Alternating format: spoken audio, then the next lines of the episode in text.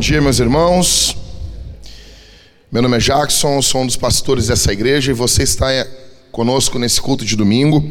Nós estamos muito felizes em poder louvar o nome de Jesus. Abra sua Bíblia em Apocalipse, capítulo de número 15 e capítulo de número 16. Hoje nós faremos uma exposição. Pessoal, alguém está com sede aqui? Alguém está tá com sede? Brogni, pega, pega aí, Toma uma água aí. Faz tempo que não tomo água, Brogni. Novinho, não botei a boca aqui, fica tranquilo. Toma uma aguinha aí. Tá bom? Precisando. Se tem, se tem dois, reparte. Tá bom? Hoje eu vou falar para vocês, debaixo da, da autoridade de Deus, quero falar para vocês sobre a revelação da ira de Deus. Nós vamos compartilhar aí em cima de dois textos bíblicos, Apocalipse capítulo 15 e Apocalipse capítulo de número 16, tá bom?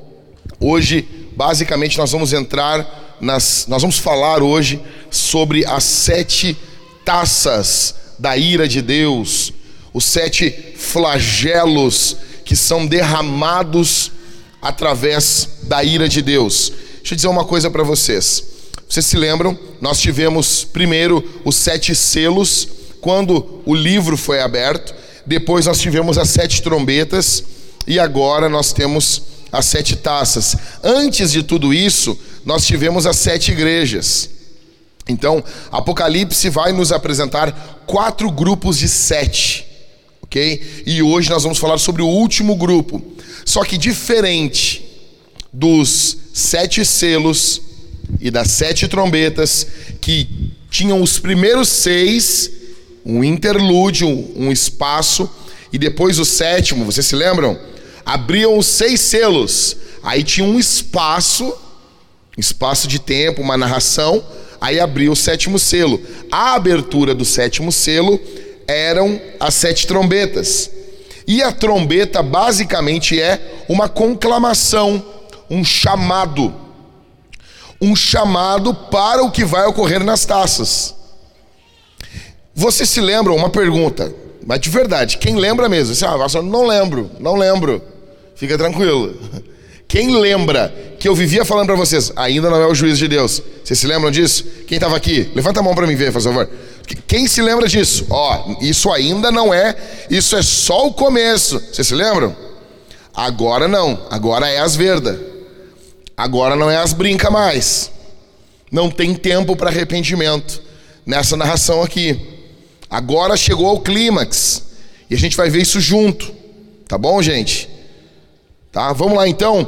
Então fica aberta, fica com a tua Bíblia aberta. No primeiro momento a gente vai ler do verso 1 ao verso 4. E a gente já nota aqui nessa leitura que a ira de Deus ela está acumulada. Verso 1. Vi Todo mundo no capítulo 15, tá? Verso 1. Pessoal do som, fica tranquilo aí, gente. Até, ó, tem mais um esboço ali. Quem quiser pegar, eu ia entregar para alguém, mas me esqueci. Pô, obrigado, mano. Não é meu, pode pegar para ti isso aí. Isso aí é o sermão aí. Desculpa aí, gente. Pode pegar para ti. Então, olha só. Fica tranquilo aí, gente. Pessoal do som fica nervoso. Eu quero que vocês prestem atenção na, pregação aí. Vocês estão nervosos aí, tá bom? Abre a Bíblia aí. Vamos ler. Tá bom o som, Ricardo? Fica tranquilo. Fica tranquilo. Só dá para dar um gás na abertura, né? Parece, parece TV Globinho aquele som ali no começo. Não dá, né? Imagina o Velozes Furiosos no cinema. Como é que tu queria ouvir? Explodindo, né? Então vamos dar ele aqui para perturbar as nações aqui. Verso 1. Vi no céu outro sinal grande e maravilhoso. Sinal aqui é o mesmo termo no Novo Testamento para milagres. Então é um sinal milagroso, tá bom? Vi no céu outro sinal grande e maravilhoso. Que sinais eram? Vocês se lembram que João fala lá no capítulo 12: viu um, um sinal, um dragão, viu outro sinal, uma mulher. Agora ele está vendo outro, entendeu? Sete anjos que tinham os sete, os sete últimos flagelos, pois com estes se consumou a ira de Deus. Ou seja, a ira de Deus chega ao seu clímax. A ira de Deus chega ao seu apogeu. Então nós tivemos selos, trombetas, taças e tudo isso em uma crescente. E aqui, aqui se consuma tudo o que toda a Bíblia fala sobre a ira de Deus. Então você já deve ter visto, já deve ter lido no Antigo Testamento. Vai vir o dia, vai chegar o dia, naquele dia, dia de trevas, não dia de luz, o dia do Senhor. Vocês já ouviram isso muitas vezes, né? Já leram, né? O que todo mundo falou, agora agora está começando aqui. Porque a gente vai ver daqui para frente essa manifestação. No capítulo 19 também a gente vai ver isso. Ok? Verso 2: Vi como um mar de vidro misturado com fogo, e também os que venceram a besta, a sua imagem e o número, e o número do seu nome. Eles estavam em pé, junto ao mar de vidro, tendo harpas que lhes foram dadas por Deus. Ou seja, eles venceram. João é muito interessante nessas visões, que a visão de João vai e volta no tempo. João, em algum momento aqui, ele está olhando a eternidade. E ele está olhando aqueles que foram mortos por amor a Jesus. E você se lembra que no capítulo de número 11, se não me engano, a Bíblia fala que a besta os venceu. Aí pensa, pô, venceu numa visão terrena, sim. Numa visão celestial, não. Olhando do prisma do céu, foi o povo de Deus que foi vitorioso. Eles estão ali, tem um mar de vidro. Você se lembra uma menção ao mar de vidro no capítulo 4? E aqui tem uma menção que esse mar de vidro está misturado com fogo, ou seja, juízo é tempo de juízo sobre o mundo. Uma outra questão é que os santos aqui, os que vêm. Deixa eu te explicar uma coisa. Talvez você é novo aqui e você não entende. Algumas pessoas chegam aqui e ficam perturbadas porque não vêm santos. Sério? Ah, não, não vi um santo ali. Como não, gente? Com todo respeito à Igreja Católica Romana uh, uh, Papista, com todo respeito, nós temos muito mais que eles. Olha para o lado aí. Não, mas olha mesmo. Olha aí, tem um santo do teu lado. Ah, não, pastor. Não, não, não. não. Faz cara de santo para tua mulher aí, Maico.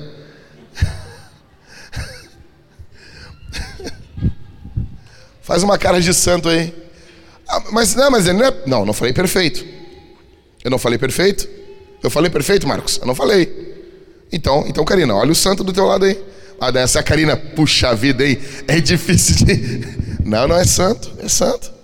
É santo. O Sandim, ah, mas Sandim é difícil mesmo. Aí até eu, não sei se eu acredito em mim. Imagina olhar aquela cara ali e dizer que é santo. Tudo bem, tudo bem. É um santo que caiu, se machucou ali. Tô brincando.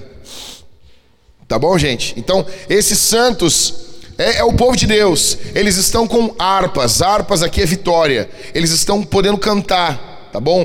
Tocava a harpa, era o povo que vencia. Verso de número 13, o verso 4, que é a canção que nós cantamos aqui com a banda. Intuavam o cântico de Moisés, servo de Deus, e o cântico do Cordeiro, dizendo: Grandes e admiráveis são as tuas obras, Senhor Deus Todo-Poderoso. Justos e verdadeiros são os seus caminhos ó Rei das nações. Verso 4: Quem não temerá e não glorificará o teu nome, ó Senhor?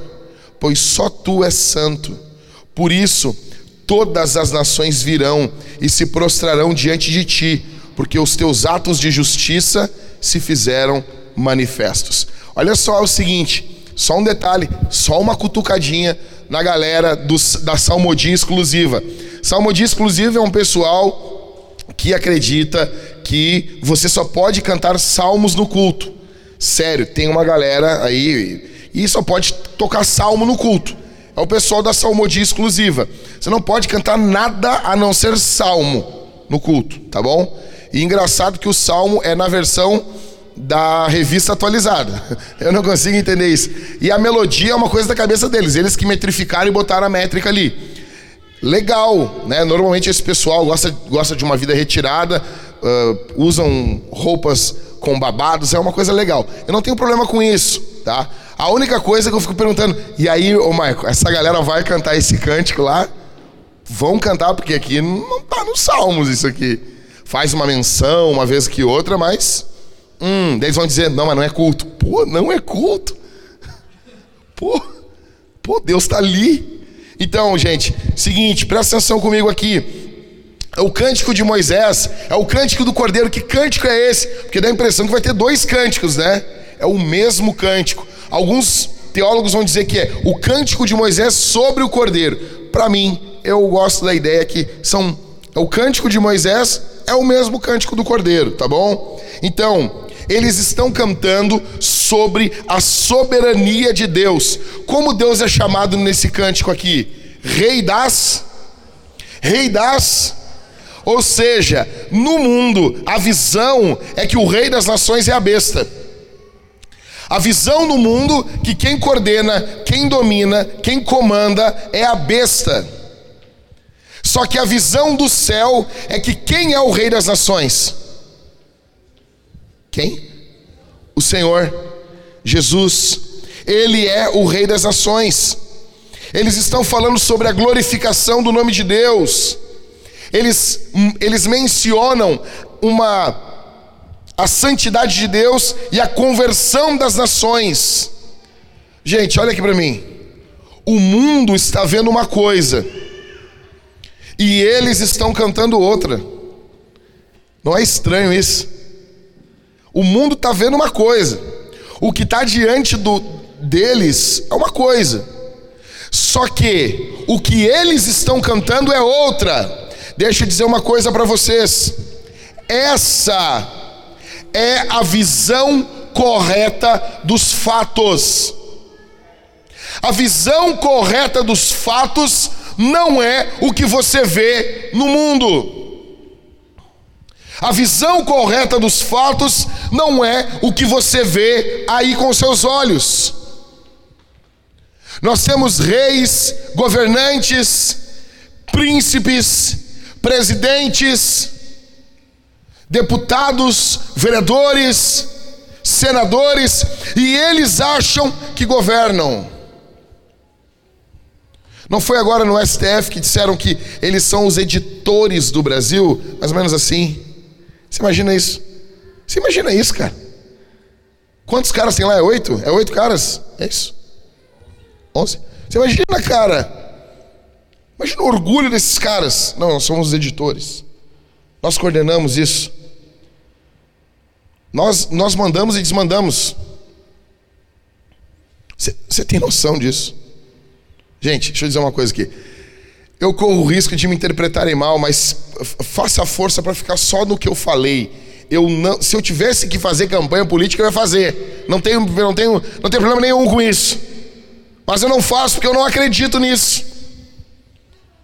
E quem me conhece sabe que, pô, eu já, eu, várias vezes, se tiver que defender quem eu discordo, eu defendo. Agora vocês viram, o STF, o que, eles fizeram? Eles bloquearam contas no Twitter de, de gente aí de, que apoia o governo. Pouco me importa o que esses caras estão falando, velho. Pouco me importa. Agora, é estranho os caras tirarem. Aí eles fizeram contas fora do Brasil o que, que o nosso Superior Tribunal Federal fez? Cancelou as contas deles no mundo todo. Cara, aí perguntaram numa entrevista para um, um youtuber, perguntaram, tá, mas você acha certo isso? Aí ele, eu acho. Aí o repórter disse assim, então alguém da Índia pode bloquear a tua conta do Twitter, tu acha certo isso? Ou seja, é, é muito poder na mão de, do, dos homens. E não apenas do Supremo, dos nossos governadores, dos prefeitos. É muito poder na mão deles. Muito, muito poder. Essa aqui, o que eles estão cantando, essa é a visão correta dos fatos. Essa é a visão correta dos fatos. E o mundo rouba a tua visão correta.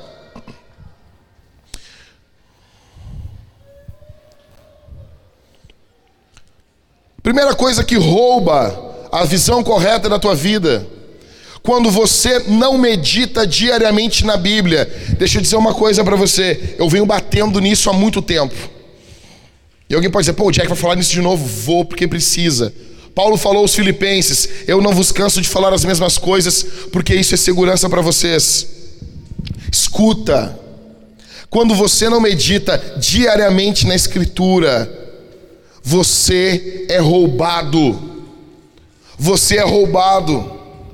O mundo rouba a tua visão correta. Você é sim aquilo pelo qual você fica olhando. Você se torna aquilo que você adora. Você pode ver isso na Escritura. As pessoas vão se tornando muito parecidas com aquilo que elas adoram.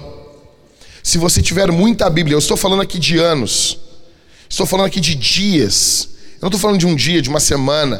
Tem muitas pessoas que não, pastor, essa semana foi uma benção lá em casa. Ok, que bom, vai continuar. A questão não é como foi a tua semana, meu velho. A questão é se você persevera. Segundo, quando você não gasta tempo orando, você é roubado da visão correta. O diabo, o mundo rouba de você a visão correta. Terceiro, quando você não ouve os seus pastores. E como ocorre isso? Pessoas nos chamam apenas, às vezes, apenas para a gente pegar e referendar um pecado. Isso é complicado. E cara, e como tem isso? Com todo respeito, com todo respeito aos irmãos, eu procuro produzir coisas para a internet, vou produzindo, eu gosto disso, eu acredito que tem que usar todos os meios para proclamar o Evangelho. Cara, eu, eu olho para Jesus, não tem como não falar sobre o nome dele, eu quero falar sobre Jesus. Só que às vezes pessoas me chamam, pastor, tu pode? Não, cara, não posso, por quê? Porque eu sou pastor de uma igreja, eu não sou teu pastor. O que eu posso falar, eu já falei, tá aí. Olha, procura, é isso aí. Agora, aqui na Vintage, onde a gente tem tempo, onde a gente está focado em você, a gente chama, já aconteceu isso mais de uma vez. Ah, olhar de cansaço ah, o Jack vai falar de novo. Gente, com todo respeito, valoriza, cara. A Bíblia diz em Efésios 4 que Deus deu pastores para a igreja. Ouça os teus pastores. Se você tem algo bíblico contra os seus pastores, apresenta, confronta em amor e nós vamos corrigir. Agora, se você não tem som do teu coração, ouça os teus pastores. Hoje em dia nós temos uma tendência, uma tendência muito grande a desconfiar do nome pastor. Por causa de meia dúzia aí que vão para a mídia, fazem um papelão, e a gente, não, cara. Aqui na Vintage, deixa eu dizer um negócio, aqui na Vintage você tem que ouvir os seus pastores. Só tem um motivo para você não ouvir. Se eles, se eles mandarem você fazer algo que a Bíblia condena. Ah, o Jack mandou eu me ajoelhar na frente daquela estátua ali, ó. Hum, aí tem um problema. Quarto. Acreditar no novo normal. Quem aqui já viu esse termo aí agora? Nós estamos no novo normal. Eu tenho nojo disso. Eu tenho nojo disso. Eu tenho nojo, cara, isso é bem, bem alto aqui, ó. Eu tenho nojo desse papinho de novo normal. Isso é nojento. Não, bem-vindo a um novo normal. Bem-vindo. Cara, deixa eu dizer uma coisa. A cultura, ela acha que ela anuncia alguma coisa para nós, Paulo Júnior.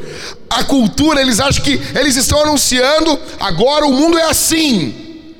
Agora o mundo é assado. Deixa eu dizer uma coisa para você. O novo normal é Apocalipse 15 e 16.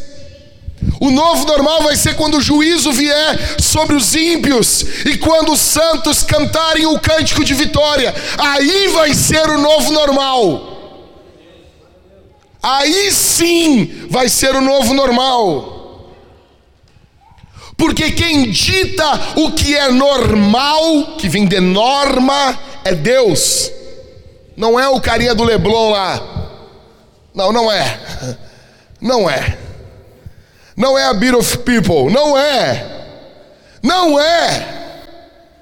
Não vai ser o carinha da internet que vai olhar para mim e dizer assim: ah, bem-vindo ao novo normal. Ah, cara. Quando você acredita nessas baboseiras, cara, isso está roubando a tua visão correta, porque a visão correta está na Escritura. Isso rouba a tua visão correta. Continuando. Segundo, então a ira de Deus está acumulada, os anjos estão sendo chamados. Segundo, a ira de Deus está a caminho, verso 5. Depois dessas coisas olhei, e abriu-se no céu o santuário do tabernáculo do testemunho. Aqui é uma referência ao tabernáculo no Antigo Testamento. Ele também era chamado de tabernáculo do testemunho. Tá bom? Verso 5. E os sete anjos que tinham os sete flagelos saíram do santuário. A ira está vindo, gente. Vocês estão vendo isso? A ira de Deus está vindo. Eles saem do santuário, vestidos de linho puro e resplandecente, e cingidos à altura do peito com cintos de ouro. Eles não são sacerdotes, são anjos. Verso 7. Então um dos quatro seres viventes, grava isso, deu aos sete anjos sete taças de ouro cheias da ira de Deus que vive para todo sempre. Então, quem é que dá as taças na mão dos anjos? É um dos quatro seres viventes. Vocês se lembram lá de Apocalipse capítulo 4, capítulo 5, onde esses quatro seres viventes estavam? Diante do trono. Ou seja, eles são uma classe de anjos, eu já falei para vocês.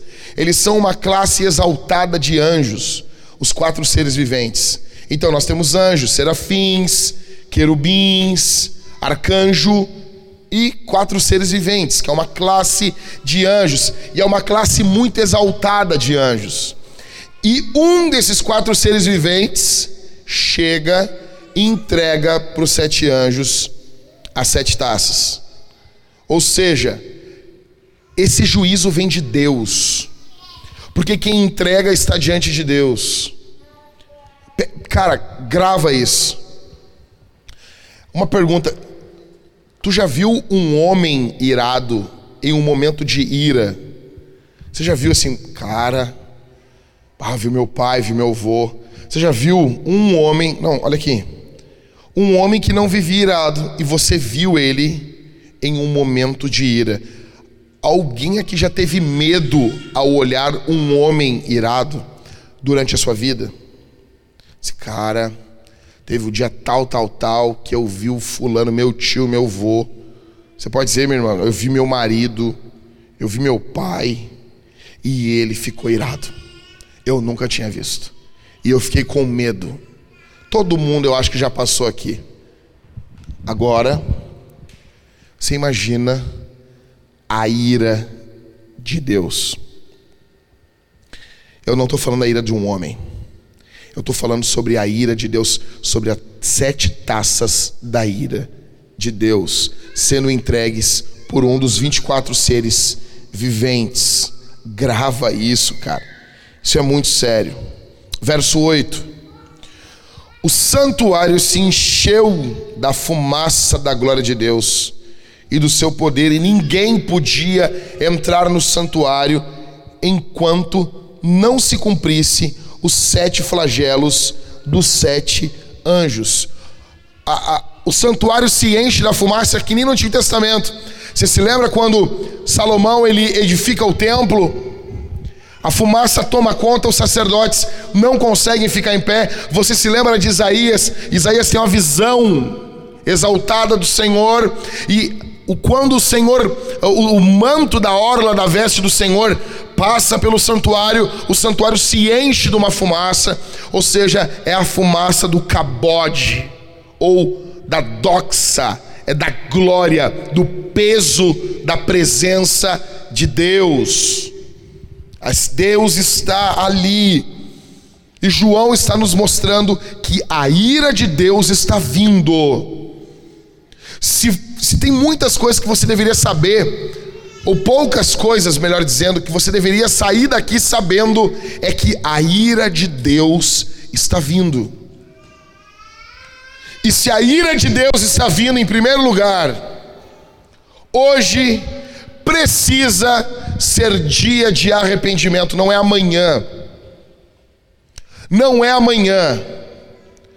Sabe, tem pregadores que dizem: não, amanhã você pode vir para Jesus. Eu nunca preguei assim. O arrependimento é agora. Não me espera nem o final do sermão, meu brother. Arrependimento é agora. Você precisa de arrependimento. Você precisa abrir mão das suas, da, da sua, da sua certeza em cima dos seus erros. Você não, eu estou errado, mas é que aconteceu tal coisa, mas é que a minha vida foi assim. Não, se renda. A pregação do Evangelho é um chamado à rendição. Se renda. Há muita defesa própria em você. Se renda diante daquele que pode trucidar e destruir você agora. Em segundo, hoje precisa ser dia de fé. E fé é uma palavra muito mal, mal usada nos dias de hoje. Ah, eu sou uma pessoa de muita fé. O doutor Paulo Júnior, eu sou uma pessoa de muita fé. Meu, meu padinho Cício. Não, eu sou uma pessoa de muita fé. Um pastor amigo meu foi, foi tava ganhando uma família para Jesus, Michael. Aí eles estavam orando antes de comer. Aí o pastor orou ali, né? Ah, orou e terminou de orar. Aí o cara, ô oh, pastor, com todo respeito, assim o senhor, mas eu sempre agradeço o meu São Jorge Guerreiro. Obrigado, meu São Jorge Guerreiro. Coisa mais linda, um, um novo na fé, né? Meu São Jorge Guerreiro. Então, hoje no Brasil todo mundo tem fé. A questão é que na Bíblia, fé não é simplesmente, ah, eu acredito que ele existe. Fé na Bíblia envolve rendição, envolve depósito de confiança, esperança, identidade. A sua identidade está em Jesus. As suas esperanças estão em Jesus. A confiança última da sua vida está nas mãos de Jesus. Ou seja, você está indo em direção ao pecado, você se arrepende, você deu meia volta ou um quarto de volta e agora você tem fé. Aí você se vira para Jesus. Você completa uma volta de 180 graus. Você está caminhando em direção a Jesus. Hoje precisa ser dia, em primeiro lugar, de arrependimento, e em segundo lugar, o dia que você coloca as suas esperanças em Jesus. Não no seu trabalho, não nos seus filhos, não na sua esposa, não no seu marido, não na carreira, não no seu emprego, não no que estão chamando você, não na sua performance, mas você coloca as suas esperanças única e exclusivamente em Jesus por quê? Porque a ira de Deus está vindo. A ira de Deus está vindo. Em terceiro, hoje precisa então ser o dia de santificação. Você se arrependeu, você creu, agora você precisa se santificar. Você precisa buscar o Senhor. Você precisa se voltar para o Senhor diariamente, e isso tem que começar agora. Talvez você tenha levado uma vida lá vão ter até hoje. Até hoje. Talvez a tua vida tenha sido marcada. Você, não, uma hora vai, uma hora não vai, não. Isso precisa ter um fim, ou você vai ser alcançado pela ira de Deus. Quarto, se a ira de Deus está vindo, hoje precisa ser dia de testemunho. Como que nós estaremos? Em um local você está vendo, você não está num local alto e você está vendo que está vindo um tsunami. Você está vendo, e você tem na sua mão uma trombeta, um alarme, e você não usa isso, e você vive como se, ah, está tudo tranquilo. Você é igual aqueles caras do Titanic que procuraram não perturbar a primeira classe com avisos que eles precisavam resolver, porque o navio estava afundando. A ira de Deus está vindo sobre esse mundo. Você precisa falar sobre isso. Você está vendo que a sua família, os seus parentes, os seus vizinhos, eles estão indo ao inferno e você não fala nada. Sabe o que vai acontecer? Você vai me chamar quando eles morrerem. Você vai me chamar quando o teu colega de trabalho morrer. Sabe o que eu vou fazer? Eu não vou poupar você. Eu não vou falar uma palavrinha para você se sentir bem. Porque isso já aconteceu muitas vezes no meu ministério. Muitas vezes. Teve uma vez um amigo meu, jogador de futebol. Primeiro contato que eu tive com ele. Ele, todo mundo paparicando jogador de futebol. Todo mundo. Aí, aí vem cá, não sei o quê. E eu recém tinha pregado no culto. Aí chegou um jogador de futebol, o cara campeão, tudo. Aí ele chegou. Queria falar contigo, pastor. Eu, oh, legal. Aí ele. Ah, eu estava lá no meu trabalho. Jesus mandou eu pregar para um uma pessoa lá do clube, e eu não preguei, eu não preguei, eu não preguei, e o cara morreu. E agora? Eu disse, Deus vai cobrar ele da tua vida. Falei para ele. Assim, cara. E ele, mas é, sim, tá lá em Ezequiel. Mas fica tranquilo. O fato de tu estar tá respirando é que ainda tem esperança para tua alma, falei para ele. Exatamente sim. Ainda tem esperança para ti. Mas Deus vai cobrar ele de ti. Tu vai dar conta dele. Deixa eu dizer uma coisa para vocês. Nós vamos dar conta. Cara, é, olha só, Mateus, onde tu está trabalhando agora? Qual local que tu trabalha? Não, qual. Não tá, tu perdeu o emprego? Não, isso só acontece comigo. Eu estava lá em, em. Não, deixa eu te contar isso aqui, Mateus. Eu estava pregando em Mato Grosso do Sul. E eu queria fazer uma ilustração. Eu sou o rei disso aqui, cara. Eu estava pregando fazer, fazer uma ilustração sobre carro, sobre, ah, cara, o carro, teu carro não vale nada. Era alguma coisa assim. Ô Guilherme, eu me viro para um cara da igreja assim, irmão, que carro tu tem aí? Ele, BMW. Ficou me olhando assim. Aí eu, ah, cara, irmão, tem, alguém tem um Celta aqui? Eu perguntei assim. Pô, que droga, pensei que o cara ia falar ali. O cara tinha uma cara de Corsa, entendeu? Ah, mas tu julga pela aparência. Óbvio, cara, tu também. Todo mundo faz isso. É só a Bíblia que não faz isso, tá bom? Aí todo mundo. O problema é que a gente lê a Bíblia e os fariseus julgavam pela aparência, né? E daí a gente pensa, hum, são fariseus. Hum, esses fariseus. Peraí, meu, tu tá julgando os fariseus. Você está sendo duas vezes fariseu. Alguém aqui trabalha? Está trabalhando? Alguém trabalha? Onde trabalha, Priscila? Ibasa. Então tá. Ibasa tem uns produtos para bicho. Pessoal que está fazendo musculação, quiser comprar uns produtos de cavalo aí,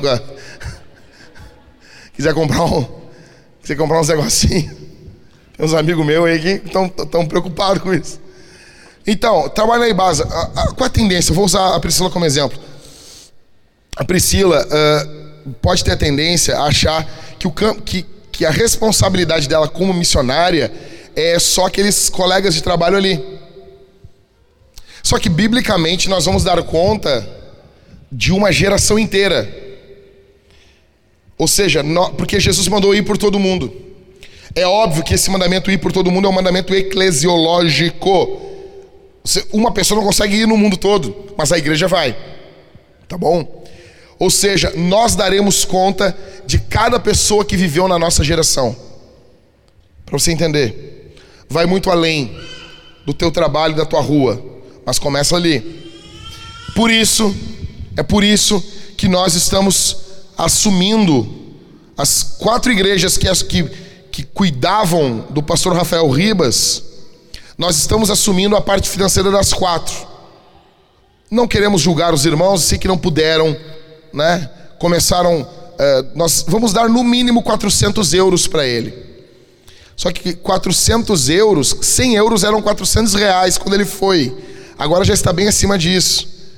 E os irmãos, eles seguiram pagando o começo lá do valor do euro. Só que se tu vai dar em euro, tu tem que estar todo mês, tu tem que calcular. Então é por isso, é uma, uma das razões que nós precisamos. Gente, tu largou tudo, largou teu emprego na Caixa Econômica, um bom salário, vendeu tua casa e foi para a Europa, num lugar. As pessoas têm uma visão muito romantizada da Europa. Com todo respeito, eu não. Falei para ele, eu não iria, só se um anjo descer na minha frente e dizer, vai. Mas olha, tem que ser. Mas eu não, eu não iria. A situação é crítica, é desanimadora para plantador de igreja. O Ribas está servindo em uma e está plantando mais duas igrejas. Ele disse assim: Eu nunca trabalhei tanto em minha vida. E o mínimo que nós temos que fazer é segurar a corda para que aquele missionário possa descer no poço. E não largar a corda, e dizer, ah, mês que vem nós não vamos dar, e larga a corda, e te vira. Por que, que nós estamos fazendo isso? Porque a ira de Deus está vindo. Se eu acredito no texto bíblico, eu tenho uma visão diferente. Eu vou agir diferente. Segue aí comigo, capítulo 16, verso 1. Vamos lá. Ouvi uma voz forte vinda do santuário dizendo: aos sete anjos: vão e derramem sobre a terra as sete taças da ira de Deus. Tá? Então, assim, uh, aqui, essa voz aqui é provavelmente a voz de Deus, porque a voz está falando de dentro do santuário. Ok? Os anjos não estão mais ali. Provavelmente é a voz do próprio Deus dizendo: vão, tá? Deus enviando eles. E agora, gente, as taças não são advertências. Grava isso. As taças são punições. Verso de número 2. Então a primeira taça agora. O primeiro anjo foi e derramou a sua taça sobre a terra. E apareceram úlceras malignas e dolorosas nas pessoas que tinham a marca da besta e que adoravam a sua imagem. Ou seja, é um juízo apenas sobre os adoradores da besta. Deixa eu dizer uma coisa. Nos últimos dias não haverá religiosos nominais. Você vai ter apenas dois grupos de religiosos no mundo: os adoradores da besta e os adoradores do cordeiro. Sabe, quando a gente fica preocupado com a qualidade da membresia da igreja, Sabe, tu olha assim, mas parecem ímpios. E perturba. São pessoas que fazem o mínimo, o mínimo, o mínimo do mínimo. E você, será que é crente? Conversa direto que ocorre dentro entre os pastores. Olhamos alguns membros e dizemos, cara, e aí? E aí, cara? Tá dando muitos sinais de não cristão. Isso, isso, isso é perigoso. E nós estamos atentos. Só que assim, a gente tem uma atuação limitada. Só que nesse período aqui não vai ter. Vai ser adorador do cordeiro e adorador da besta. Não teremos religiosos nominais. Então, essa é a primeira taça. Verso 3, verso 3, o segundo, a segunda taça. Então, o segundo anjo derramou a sua taça no mar, e o mar se transformou em sangue como de um morto, e morreu todo ser vivo que havia no mar. Ou seja, aqui é uma referência ao rio Nilo, lá no Antigo Testamento. Está rememorando aquelas as pragas do Egito. Só que vocês se lembram que as águas já tinham sido feridas antes? Só que era um terço que tinha morrido. Agora tudo no mar está morto. Você tem noção do que é isso? O impacto econômico que isso gera. Você tem noção do impacto que isso vai gerar? Grava isso. Verso 4: O terceiro anjo derramou a sua taça nos rios e nas fontes das águas, e eles se transformaram em sangue. Então ouvi o anjo das águas dizendo: Tu és justo que és e eras o santo, pois julgaste essas coisas. Verso 6. porque derramaram o sangue de santos e de profetas. Também lhes deste sangue para beber, é o que merecem. Ouvi uma voz do altar que dizia: Certamente, ó Senhor Deus, Todo-Poderoso, verdadeiros e justos são os teus juízos. Então, a primeira taça, a terra é atacada. Na segunda taça, o mar é atacado. Na terceira taça, os rios são atacados. Nas trombetas, as trombetas, quando eram tocadas, as águas foram atacadas. Só que aqui não há limite. Você se lembra que nas trombetas havia uma restrição, um terço, um quarto, metade, não era todo, o juízo não alcançava, o juízo não vencia. A impressão que, que eu tenho lendo isso é que nós estávamos diante de uma barreira e essa barreira foi rompida e o juízo de Deus está vindo como uma avalanche sem que nada o segure. O juízo de Deus está vindo sobre o mundo. Os rios do verso 5 ao verso 6 você pode ver, eles derramaram sangue, então o sangue se volta contra eles. O juízo de Deus é proporcional ao que a pessoa faz. Isso é muito, muito forte. Verso 7: Esse juízo sai do altar, ou seja, é uma resposta às orações do povo de Deus. Verso 8 e verso 9, a quarta taça.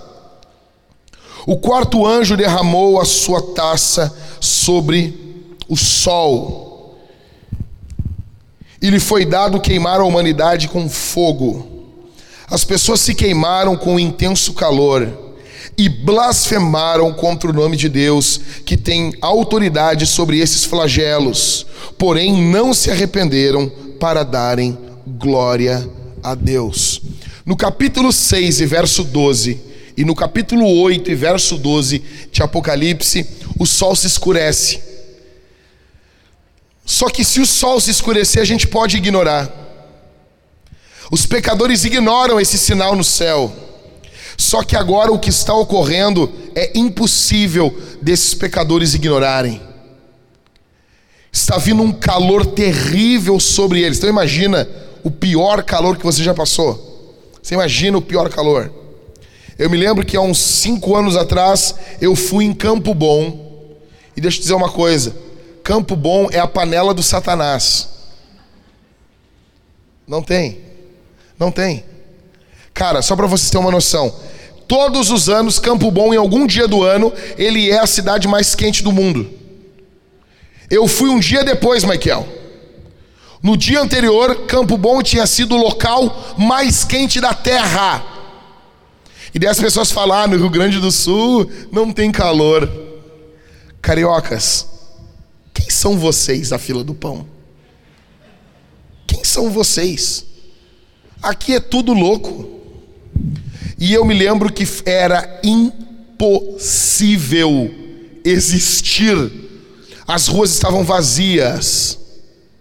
Todo mundo nas suas casas, derretendo na frente do ar condicionado ou dos ventiladores era algo sufocante, terrível. Isso nem se compara com o que nós estamos vendo aqui.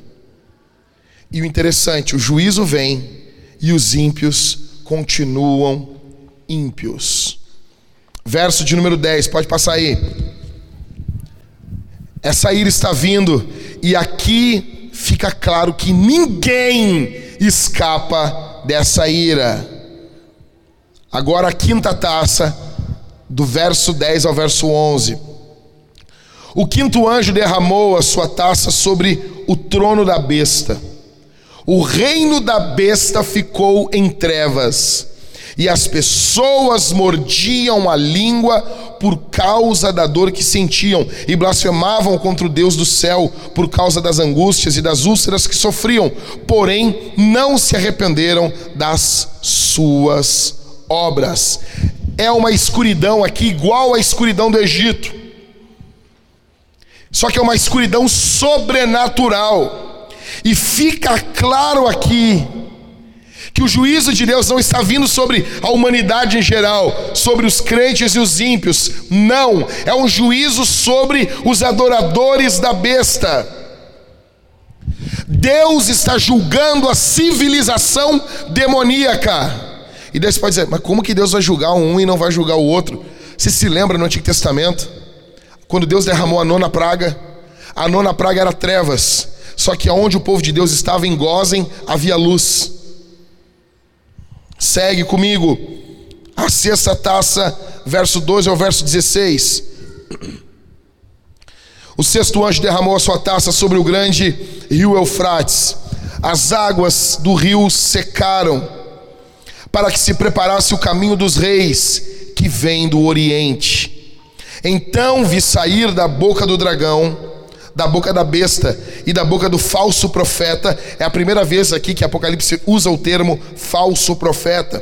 Tá? Da boca do falso profeta, três espíritos imundos, semelhantes a rãs, são espíritos de demônios, operadores de sinais, e se dirigem aos reis do mundo inteiro a fim de ajuntá-los para a batalha do grande dia do Todo-Poderoso.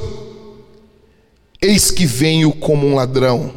Bem-aventurado aquele que vigia e guarda suas vestes, para que não ande nu e não veja a sua vergonha.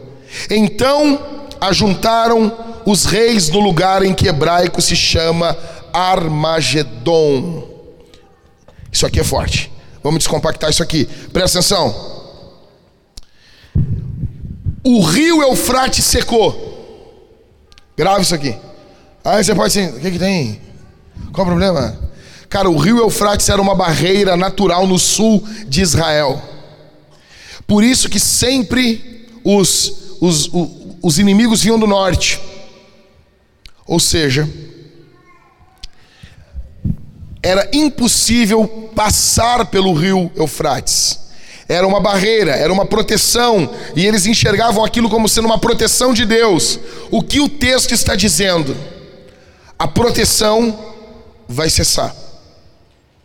E aqui nós podemos olhar isso sobre todo o mundo, é uma figura para o mundo todo. O que, que vai acontecer? Virão inimigos de todos os lados do norte, do sul, do leste, do oeste.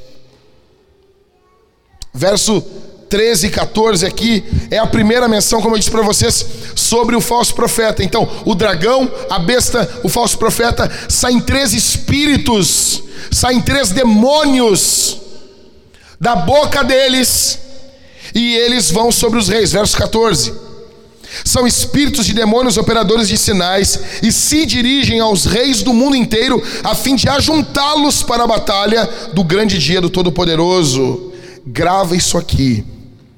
O poder dos últimos dias não vai ser apenas um poder político, não vai ser apenas um poder de influência vai ser um poder espiritual. É algo dinamizado de algo que já está acontecendo. É algo maior, multiplicado do que nós já vemos nos nossos dias. Os reis, os governantes da terra, os governadores, todos, todos todos eles sendo tomados por demônios para se levantarem contra o Senhor Jesus.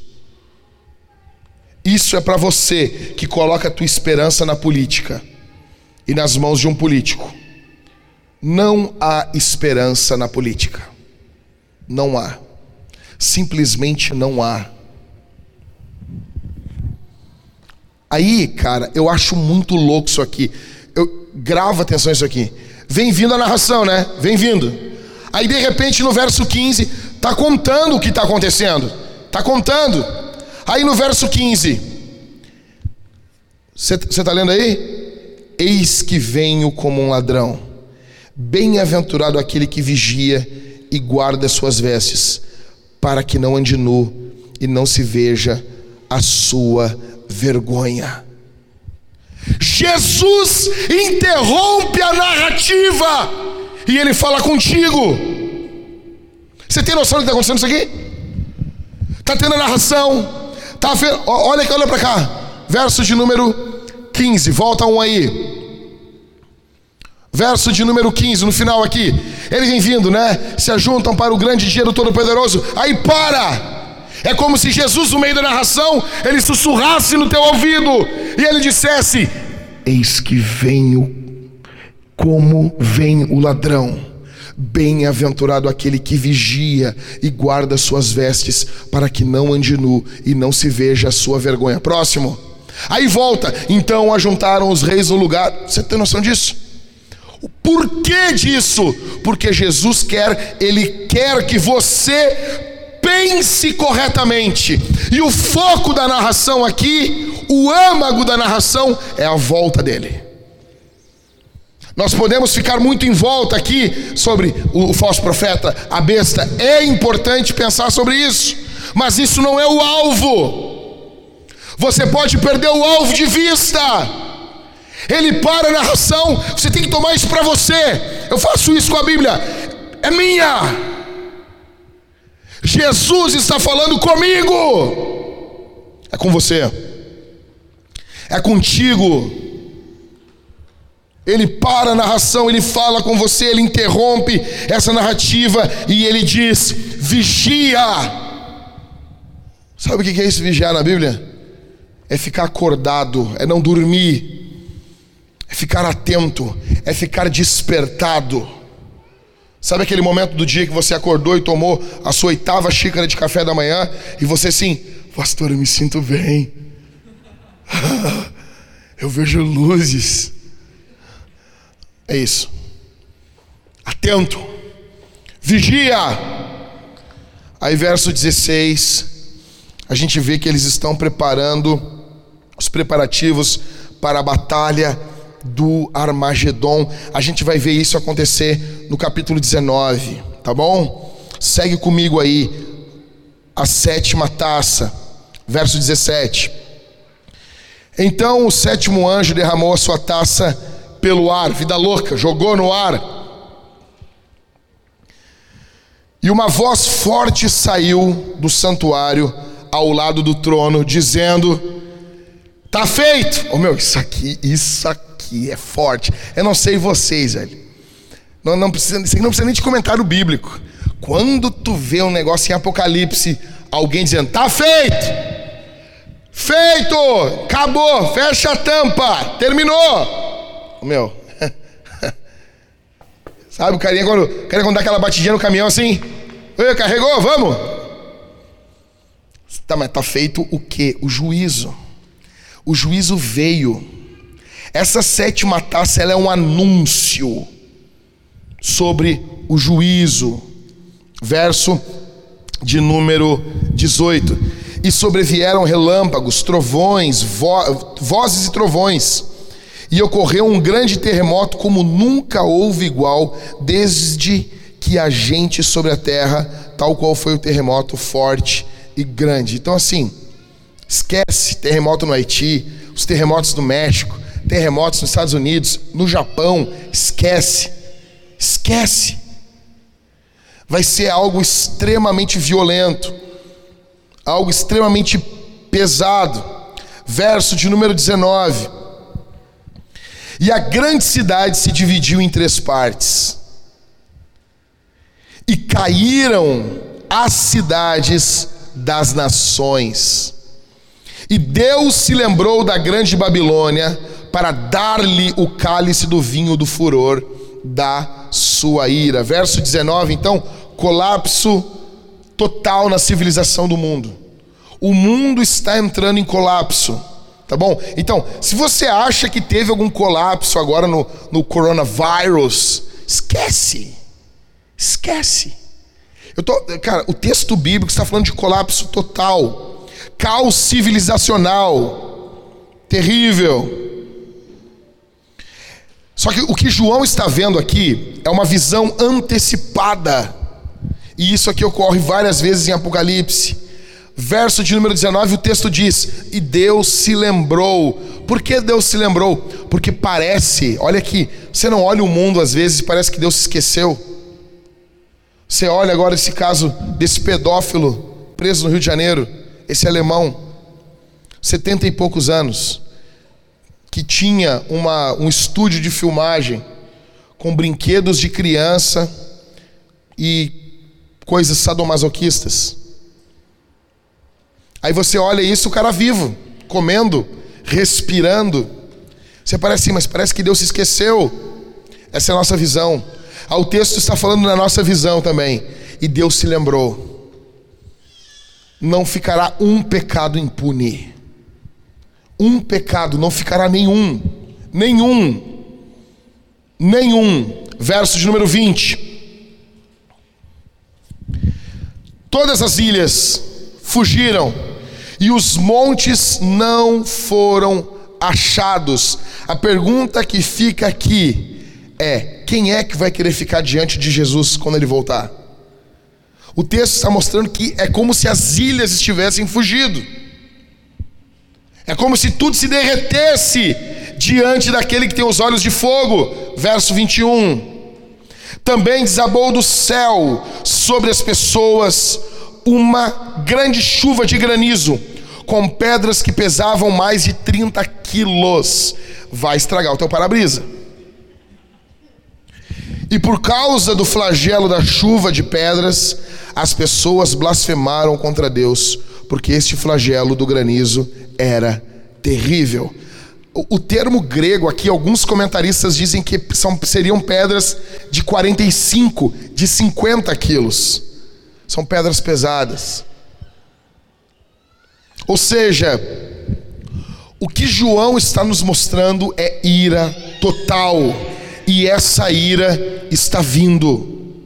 Estou encerrando. Diante disso, diante de tudo isso que eu falei para vocês, grava, grava isso aqui. O que que o dragão quer de você? O que aquele que está organizando o império mundial quer de você? Em primeiro lugar, ele quer que você não anseie pela volta de Jesus. Ele quer que dentro do teu coração não tenha um anseio, um desejo, um anelo, uma vontade de ver o rosto do meio Salvador. Se ele gerar isso dentro de você, ele venceu. Ele quer que você não deseje, não pense. Eu pergunto: você pensou quantas vezes na volta de Jesus durante essa semana? Quantas vezes você pensou no retorno de Jesus? Só que, cara, tá muito complicado. O mundo tá tão bom para algumas pessoas.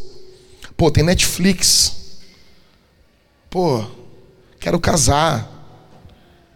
Pô, agora tem Airbnb, dá para viajar. Pô, tem iFood, pastor. O mundo tá tão legal. Olha o teu coração. Você deseja que Jesus volte agora? Ou tem alguma coisa que você queria viver antes da volta de Jesus? Ah, queria ver meu filho assim assado. Cara, você perdeu. Você perdeu. Segundo, o dragão quer que você durma o sono espiritual. Olha bem, Jesus fala ali: Eu vou vir como um ladrão. Vigia. O que, que o dragão quer de você? O dragão quer que você durma. Talvez para você estar no império das trevas, o que você precisa fazer é nada. É nada. É seguir com a vida do mesmo jeito que você vem seguindo. Sem fazer nada. Tranquilo. Talvez viver assim já é viver do lado do dragão. Ele quer que você viva a sua vida desesperado correndo de um lado para o outro. E é só isso. Terceiro, o dragão quer que você não se preocupe com a sua vida espiritual. Você pode ver, Jesus fala das vestes. O que o dragão quer é que você pense em tudo, menos em céu e no inferno. Você pode pensar no seu trabalho, você pode pensar nos seus filhos. Você talvez, talvez eu estou falando para pessoas aqui que estão muito preocupadas com os bons modos dos seus filhos. Você quer filhos com bons modos. Falei para minha esposa essa semana. Eu disse para ela assim: estou muito perturbado. Nós precisamos de mais evangelho aqui dentro. Pouco, pouco me importa se a minha filha vai ser legal, se ela vai comer, sabendo comer, usar os talheres, se ela, vai não, se ela não vai colocar os cotovelos em cima da mesa. Legal, legal. Como alguns familiares meus que botavam livros debaixo dos braços dos seus filhos, para os seus filhos comer. Legal, legal. Mas não adianta comer sem os cotovelos em cima da mesa e amanhecer no inferno. O dragão quer que você não se preocupe com a sua vida espiritual. Em quarto, o dragão quer que você veja Jesus como um inimigo. No verso 14, esses espíritos saem da boca do dragão, da besta e do falso profeta, e eles ajuntam os reis da terra para uma batalha contra Jesus. Eu falei para vocês, eu disse, eu disse para vocês que o que vemos em Apocalipse é uma ampliação do que já vemos hoje. Hoje o diabo já quer colocar dentro do teu coração uma revolta contra Jesus. O diabo, a besta, o dragão, ele quer que você pense que Jesus não quer a tua felicidade. Que Jesus quer acabar com a tua felicidade. Agora, o que Jesus quer de você? O que, que Jesus quer de você? Em primeiro, que você não perca de vista a volta dele. Verso de número 15, ele para a narração, ele diz, ele sussurra: Eu estou voltando, atenção, tem muita coisa ocorrendo na tua vida. Muitos desafios, muitos planos, e isso é legal, isso é bom. Mas qual o momento do dia você para e pensa sobre a volta de Jesus, porque parece que tudo é tão real, mas a volta dele é uma coisa tão distante. Quando que, quando que isso se torna carne na tua vida? Jesus vai voltar goste você ou não. Jesus vai voltar, esteja você preparado ou não. Jesus vai voltar, pense você ou não. Jesus vai voltar, queira os governadores, prefeitos, presidentes, senadores, uh, deputados federais, estaduais, não importa, ele vai voltar. Não perca isso de vista. Não perca isso de vista, isso é o mais importante. Jesus vai voltar. Segundo, que você esteja atento, que você esteja vigilante, que você esteja acordado. Ele está dizendo: vigia. Ou seja, não pensa assim, pô, cara, não deu para ler a Bíblia hoje. Ah, tá normal, eu li, eu leio desde guri. Hum. Toda vez que algo não, eu não consigo fazer algo que envolva a minha espiritualidade, algo que eu me propus, eu não permito que esse pensamento tome conta da minha mente. Não, não. Um dia vai ter problema. Não é receita de bolo, meu velho. Que tu tira ali um pouquinho de açúcar e continua tudo bem. Sabe, ah, não, não podemos fazer o culto na nossa casa hoje. Primeira coisa que eu faço, eu olho para minha esposa e digo: Perdão, meu amor. Perdão. Primeira coisa que eu faço. Teve dias esse ano que a gente não conseguiu fazer o culto. O que, que eu faço? Eu me viro para minha esposa e eu peço perdão para ela. Porque eu sou o pastor da casa. Eu peço perdão, meu amor. Perdão. Porque nós fizemos tudo nessa casa e não invocamos o nome do Criador. Me perdoa porque vivemos como ímpios no dia de hoje. Ah, não é, não é assim. Tranquilo, meu velho, segue a tua vida e eu sigo a minha. Fica de boa. Fica de boa. Ah, já que você é muito dramático. Ah, ah. Tranquilo. Tranquilo. Tranquilo. Tá bom. É, é demais, né? É demais. Agora me responde. Será que vai chegar alguém no céu e, e, e alguém no céu vai estar tá lá e Jesus vai dizer: Ah, ô. Oh, Ô, oh, meu, foi, de, foi demais, meu. Pra que tanta Bíblia? Ah, foi muita Bíblia. Ah, pra que? Não precisava. Jackson não precisava. Não precisava, podia ter sido menos. Eu duvido, cara. Eu duvido. Eu duvido, cara. John Piper fez uma pesquisa em períodos de avivamento, quando o Espírito Santo desce sobre uma cidade, um povo. O, o, o número de capítulos da Bíblia que, que todo cristão lê diariamente no poder do Espírito são 20 capítulos, a média. São 20 capítulos. Você vê o poder de Deus empurrando você para a Bíblia. Jesus quer você vigilante. Terceiro, Jesus quer que você não ande nu espiritualmente. As pessoas têm dificuldade, como assim andar nu? A Bíblia diz no Antigo Testamento: Bendito o Senhor que me vestiu com vestes de salvação. Pergunto: Como está a sua vida espiritual? Eu estou falando daquelas coisas das antigas. Quando os caras diziam assim: Ah, tive uma visão e te vi pelado. Como assim, irmão? Não, não, não te vi, não te vi as tuas partes. Mas tu estava pelado no meu sonho. Cuidado, jovem. Isso é tuas vestes espiritual. Pergunto: como estão as suas vestes espirituais? Como está a sua vida com Deus? Quarto,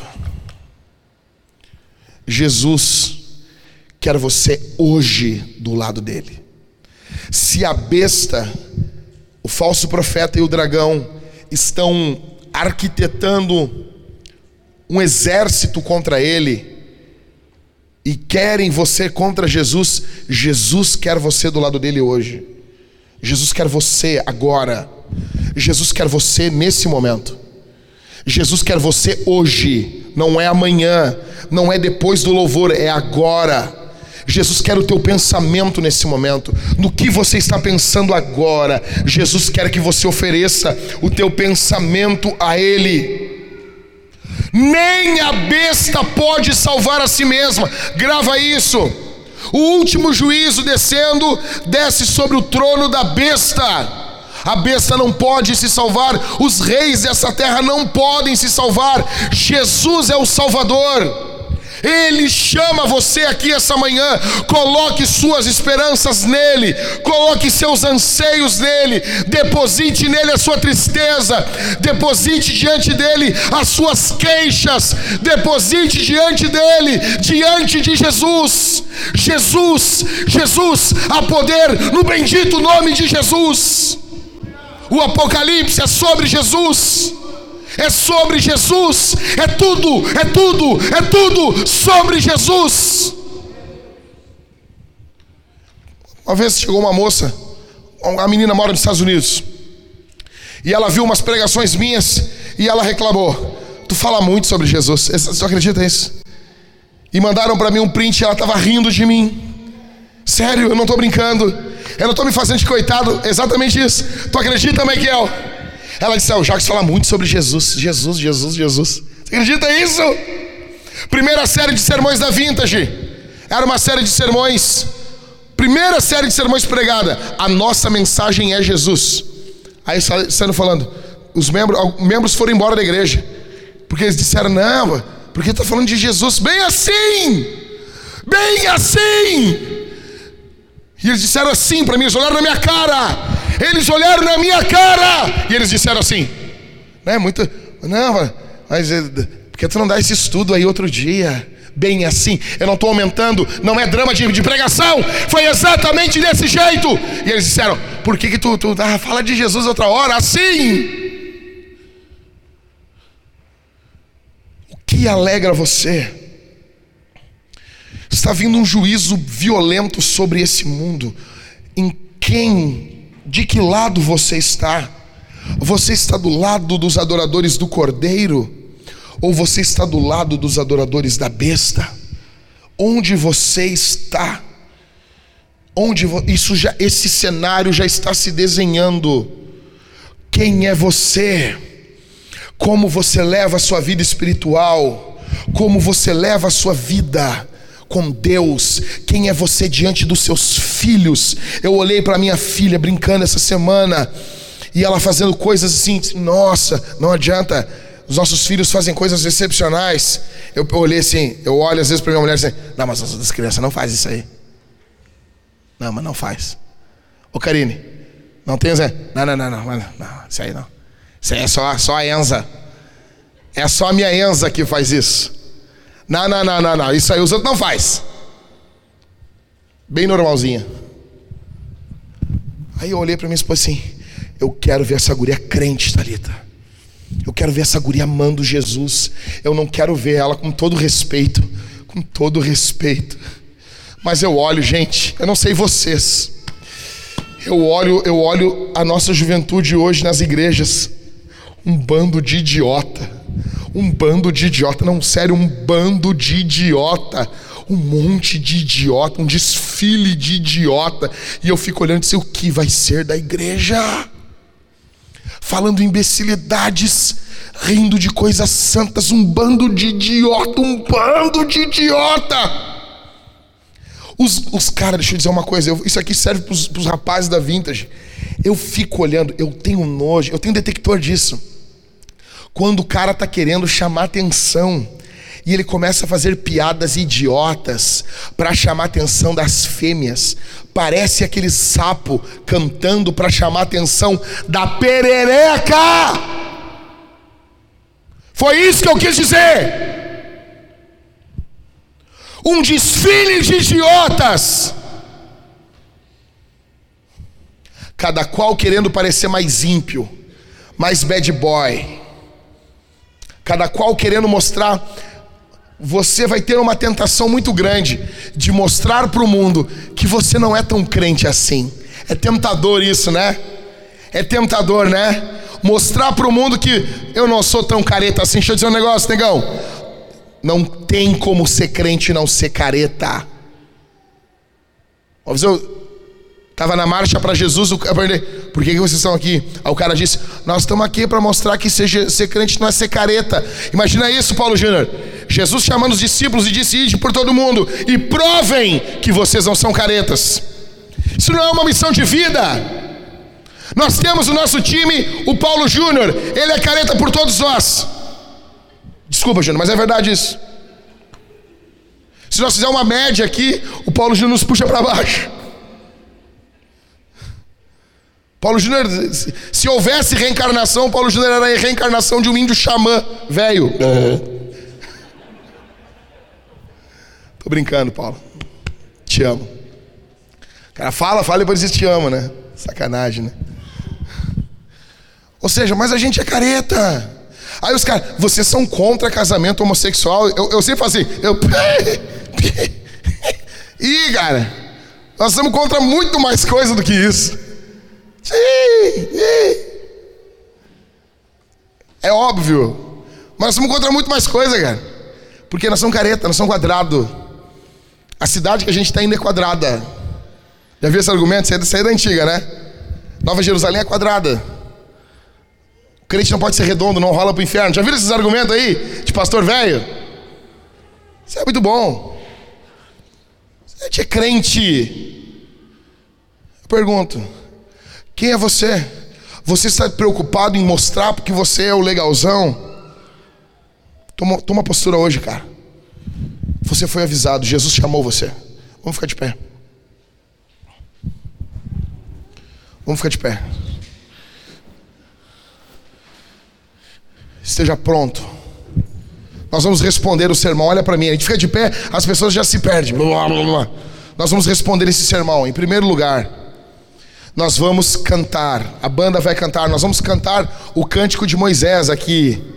Nós vamos cantar esse cântico, você vai cantar ele. Depois, grava. Nós vamos cantar. Em segundo lugar, nós vamos cear. Terão irmãos, eu não sei se serão casais, mas terão irmãos aqui com pão e vinho. Você vai vir, você vai participar do corpo e do sangue de Jesus. Você vai pegar o pão, vai mergulhar no vinho, cálice bronze, ou no suco, cálice dourado. E você vai comer e beber de Jesus. Você vai comer e beber do Senhor. Ok? Em terceiro lugar, nós vamos responder ao Senhor com dízimos e ofertas. Nós vamos ser generosos. Hoje é dia 16. Antes do final desse mês, nós temos que enviar oferta para o nosso irmão que está no campo missionário. E nós temos que pagar inúmeras contas. Seja generoso, nós estamos indo. O seu dinheiro, aonde você não está podendo ir, o seu sustento está indo. E nós queremos fazer mais, muito mais. E faremos. Todo o início, todo o começo é custoso. Grava isso. Grava isso. Todo o começo é custoso. Mas nós iremos. Seja generoso. Seja generoso. Oferte, dizime. Se você puder dar mais, dê mais, doe. Seja generoso. Feche os olhos, deixa eu orar por você nesse momento. A ira vem vindo, mas nós vamos evangelizar. Nós vamos anunciar Jesus. Feche os olhos todos, por gentileza. Vou encerrar aqui, nós vamos orar e a banda vai cantar. Pai, eu oro pelos meus irmãos que estão aqui. Peço por eles. Peço tua graça. Peço teu poder. Peço tua autoridade. Em nome de Jesus, inflama o coração dos teus filhos. Inflama o coração dos, da tua igreja. Inflama o coração deles no nome de Jesus. No bondoso, no santo nome de Jesus. No nome de Jesus. Que haja vida. Que haja despertamento. No nome do Senhor. Abençoa. Aviva os teus filhos. No nome de Jesus. Alista os teus filhos no nome de Jesus. No nome do Senhor.